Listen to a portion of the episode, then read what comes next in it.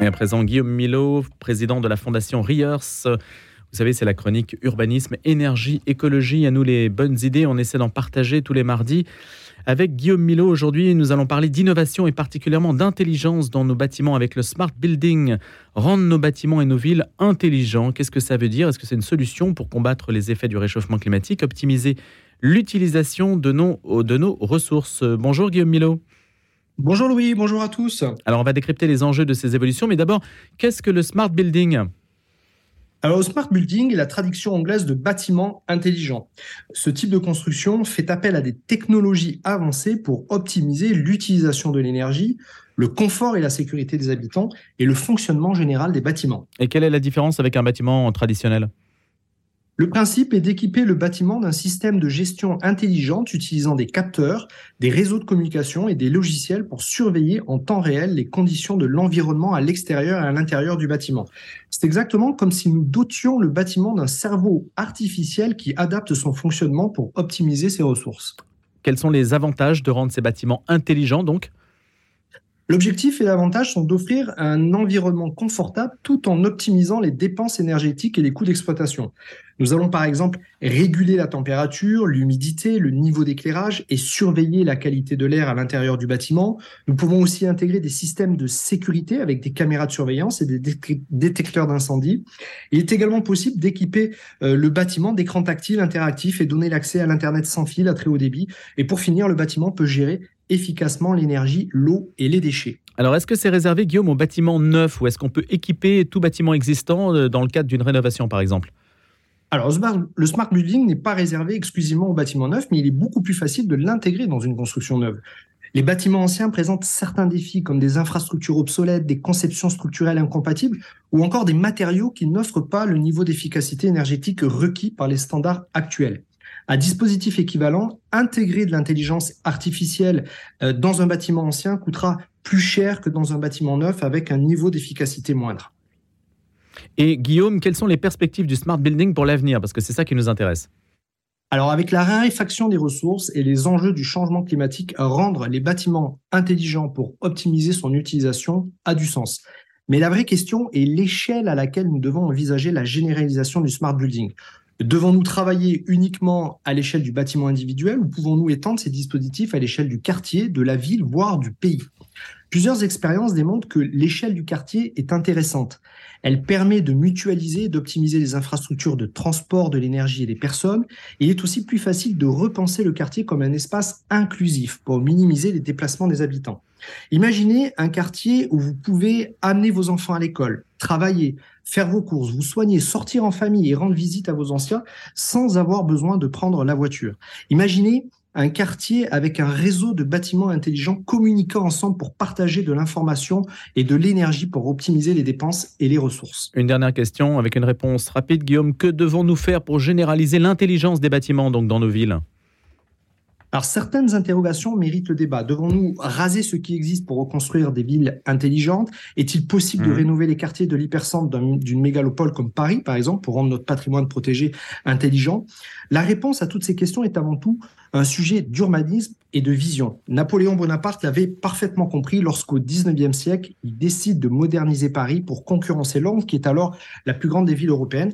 La capitale française porte encore aujourd'hui les traces de ce chantier titanesque qui fut dirigé par Georges Eugène Haussmann. Nous avons besoin plus que jamais d'une vision de la France et de l'urbanisme pour les 100 prochaines années car le véritable enjeu n'est pas la technologie et l'intelligence que nous plaçons à l'intérieur des bâtiments, mais le mode de vie que nous choisissons d'avoir. Euh, c'est, je pense, une question de survie pour l'humanité. Merci beaucoup Guillaume Milo, président de la Fondation Riers, à retrouver sur le site de la radio, bien sûr, toutes les bonnes idées à partager autour de l'énergie, de l'urbanisme et de l'écologie. La question du jour. Et si on formait les jeunes aux réseaux sociaux, la question peut paraître quelque peu étrange dans la mesure où bien souvent ce sont les jeunes qui se débrouillent beaucoup mieux que les boomers, pourrait-on dire. Même si bon, il y a quand même des gens d'un certain âge, et je sais que vous en faites partie, vous qui nous écoutez, qui se débrouillent très bien avec ces nouvelles technologies très intuitives. Luc Janonnet est avec nous. Il est ancien président de Teen Star. Bonjour Luc Janonnet. Bonjour Ludo Fresne. Et si vous êtes là ce matin, c'est parce que vous allez organiser bientôt des formations, précisément, qui alors couvrent un certain nombre de domaines qui concernent la jeunesse, comme l'indique son nom, Teen Star. Est-ce que vous pouvez d'abord nous rappeler quel est l'objet justement de, cet engagement qui est le vôtre? Alors, Teen Star euh, veut dire euh, très simplement euh, teen comme teenager. Hein.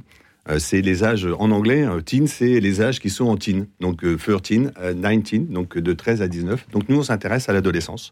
Et star, ça veut dire sexualité adulte et responsable. Et c'est aussi l'étoile, hein, parce que les jeunes, ils ont besoin de, briller en société.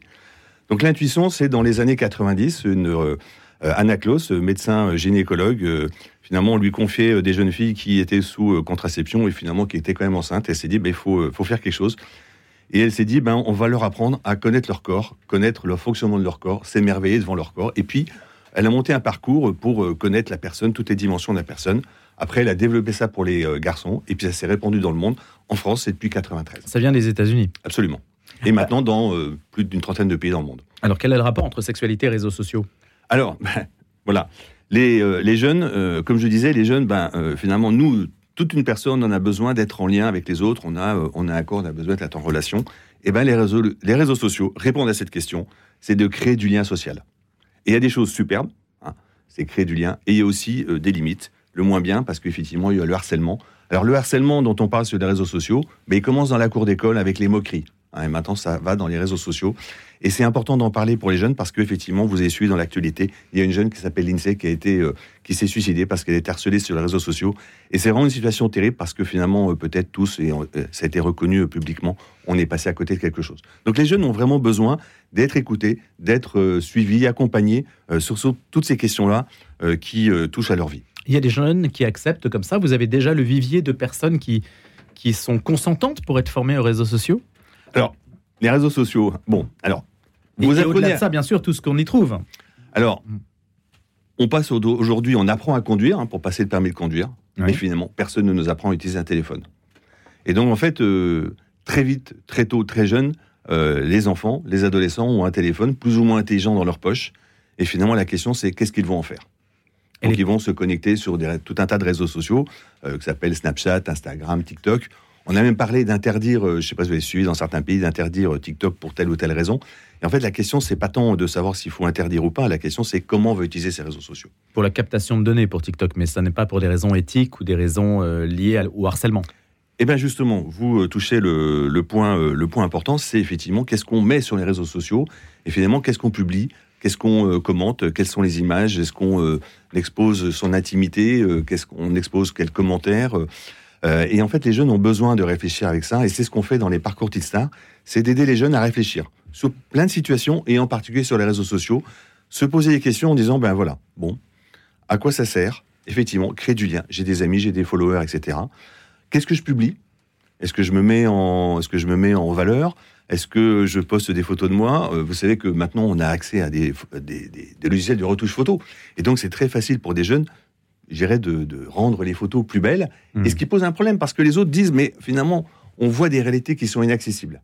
Et ça pose un vrai problème, qui est le problème de l'estime de soi. Et donc les jeunes sont là, en se disant, mais je serai jamais comme ça. Et en fait, ça, leur, euh, ça peut indirectement leur causer finalement une sorte un petit peu de déprime en disant, bah, finalement, les réseaux sociaux, ça ne m'apporte pas du bien, ça m'apporte du mal. Il y a des troubles dépressifs, la dictature de l'image, le miroir que renvoient évidemment les, réseaux sociaux. Tout cela euh, a un effet euh, très puissant hein, sur la psychologie aujourd'hui. Et il y a même un effet, il peut y avoir un effet addictif. Hein, c'est le fameux syndrome du like. Hein, quand vous postez quelque chose, et eh bien finalement, on va chercher savoir si on a beaucoup de likes, si nos posts a été vu. Et il y a finalement, il y a peut-être quelque chose d'une addiction. Et c'est intéressant de, travailler avec les jeunes. Alors, je reviens à ma question initiale, Luc Janonnet, parce que euh, quand on vous lit, quand on lit les formations Teen Star, il y en a une bientôt à Paris du 5 au, 9 juillet, il y en a une à Versailles aussi, puis une à Caen, je crois. Euh, la formation s'adresse aux parents, aux enseignants, aux médecins, aux infirmières, aux adultes souhaitant accompagner les jeunes dans leur réflexion sur le sens d'une sexualité responsable. C'est quand même sur les questions de sexualité au départ. Bien sûr. En fait, comme je dis, on s'intéresse aux adolescents et l'adolescence commence à, la puberté. Et donc là, il y a une vraie question sur, euh, euh, voilà, mon corps devient, se transforme en un corps d'adulte. Je suis capable de donner la vie. Qu'est-ce que j'en fais? Voilà. Et donc à partir, on, part du corps, et c'est vraiment une l'intuition de la pédagogie, hein, c'est comprendre le corps, comprendre le fonctionnement, s'émerveiller devant le fonctionnement du corps. Et après, euh, voilà, euh, travailler toutes les dimensions, la relation à l'autre, les émotions, l'intelligence, le don de soi, etc. Mais comment se forme-t-on? Alors, quand on est animateur, justement donc pour devenir animateur, on fait une formation, on propose des formations de 5 jours. Voilà, alors on se dit tout ça, mais je serais incapable de parler à des jeunes. Je vous rassure, c'est en fait, c'est accessible à toute personne de bonne volonté, euh, qui est dans un esprit, euh, voilà, d'être au service des jeunes plutôt que d'être euh, militant d'une militant. Voilà. Donc il faut être vraiment, on cherche à des animateurs qui interviennent, qui sont au service. Qu'est-ce que vous voulez dire par là, militant? Voilà, il faut être au service des jeunes, savoir écouter les jeunes.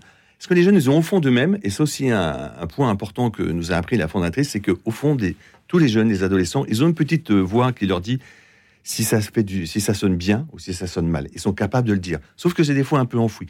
L'esprit de groupe, euh, l'esprit, euh, voilà, euh, l'ambiance générale de la société fait que ben il faut suivre l'idée générale. Mais au fond d'eux-mêmes, ils ont, ils savent, ils savent ce qui est bon pour eux, et il faut faire éclore cette idée. Voilà. Mais- Et donc c'est ce qu'on fait, c'est ce qu'on apprend entre guillemets. Je sais pas si on peut apprendre, mais c'est ce qu'on, à travers cinq jours de formation, on, on- on amène les animateurs à travers une formation action à être capables de répondre aux questions des jeunes, d'accompagner les jeunes dans leur réflexion. On n'est pas un cours. Teen Star c'est pas un cours, on n'est pas prof.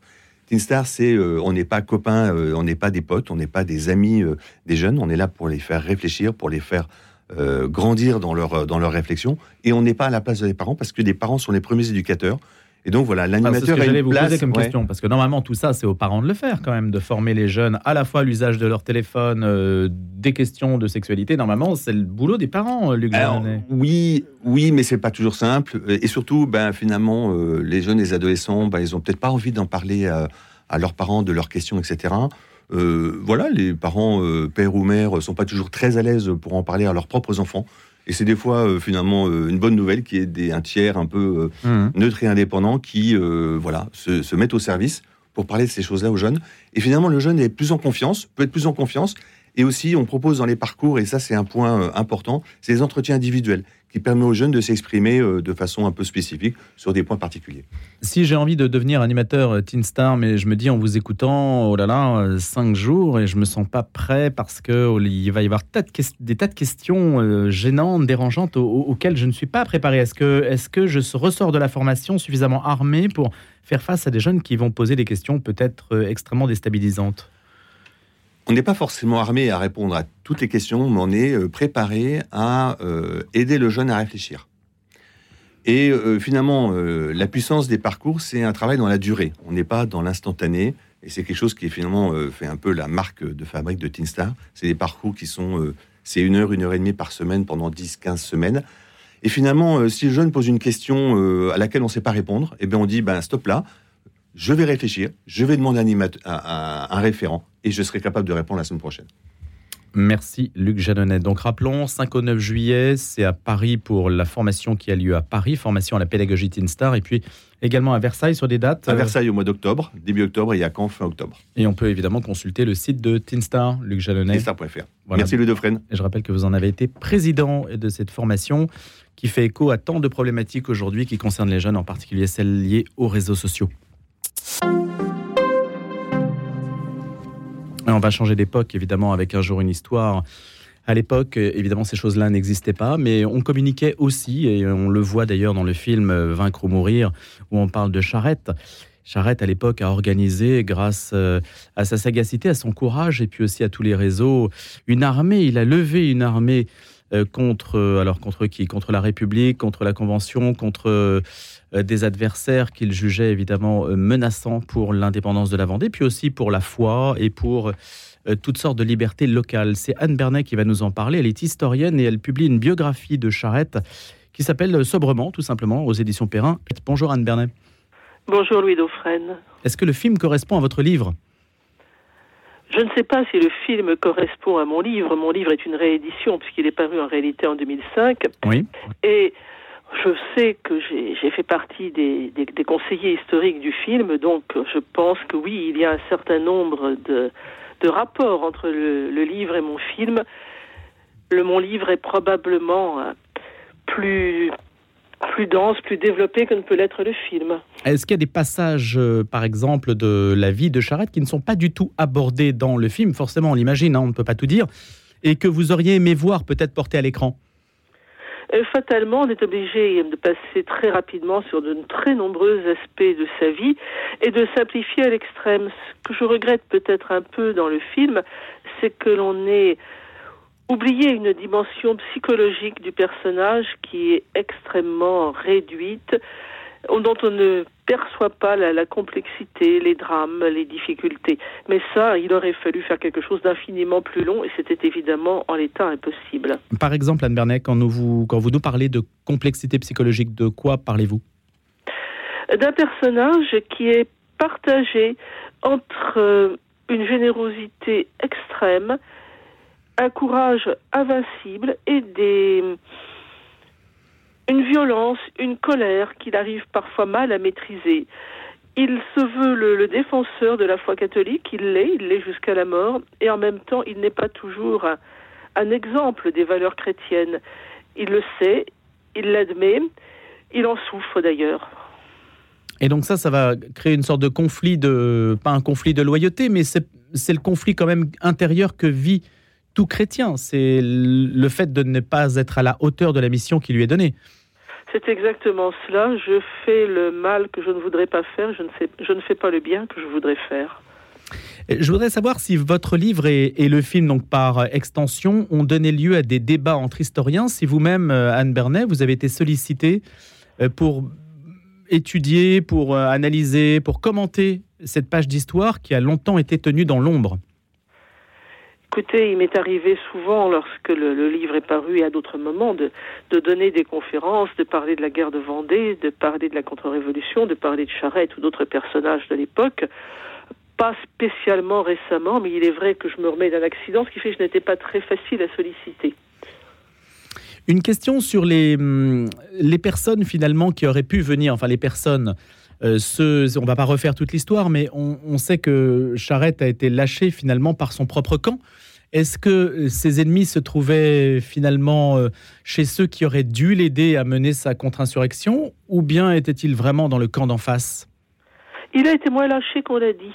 Au moment où j'ai écrit ce livre, l'une des, des, facettes intéressantes de mes recherches a été de mettre en évidence qu'en réalité, le, le comte d'Artois, le futur Charles X, que les historiens accusés d'avoir lâché Charette se trouvaient bien à l'île-dieu et qu'il l'a attendu, qu'en fait euh, le prince et Charette ont été tous les deux victimes d'une remarquable intoxication des services de renseignement républicains et qu'ils se sont mutuellement attendus et rejeté la faute d'un rendez-vous manqué. Donc la faute n'est pas venue du prince, il n'y a pas eu défection de ce côté-là. Ce qui est certain aussi, c'est, mais c'est vrai toujours dans l'histoire euh, de France, c'est que quel que soit son camp, nous avons tous tendance à nous entredéchirer, à être incapables de nous mettre d'accord, à faire taire nos querelles personnelles pour le bien d'une cause commune. Et cela, manifestement, la Vendée en a souffert. Mais à aucun moment ils n'ont perdu de vue que le véritable ennemi était, était celui qui s'acharnait à détruire la foi de leur père à assassiner leur famille, à brûler leur pays. Anne Bernet, est-ce que c'était une insurrection au nom de la foi ou une insurrection, comme on le voit dans le film, hein, et comme vous le racontez aussi, contre le soulèvement militaire, contre la conscription? Tout s'en est mêlé. À l'origine, il y a eu une colère latente contre les mesures anticatholiques. Il eût été très facile à la République de, désarmer ses colères en revenant sur ses décisions en matière religieuse. Là-dessus, c'est grévé la, mort de Louis XVI qui a tout de même profondément bouleversé les populations paysannes et citadines, beaucoup plus qu'on ne l'a imaginé. Et enfin, en mars 1793, cette levée de 300 000 hommes appelés aux frontières pour défendre un régime qu'il jugeait régicide des persécuteurs et pour lequel, en fait, il était absolument impossible d'aller se battre. Ça a été la goutte d'eau qui a fait déborder le vase et il fallait impérativement, en effet, ou bien accepter de se soumettre à un régime persécuteur et de se déshonorer, ou bien s'insurger contre ce, régime. Merci beaucoup Anne Bernet d'avoir été des nôtres ce matin dans Un jour, une histoire, historienne, journaliste, critique littéraire autour de la figure de Charette, réédition, réédition évidemment qui vient, qui est tout à fait opportune compte tenu du grand succès au cinéma remporté par le film autour de la figure de Charette. Merci, à bientôt.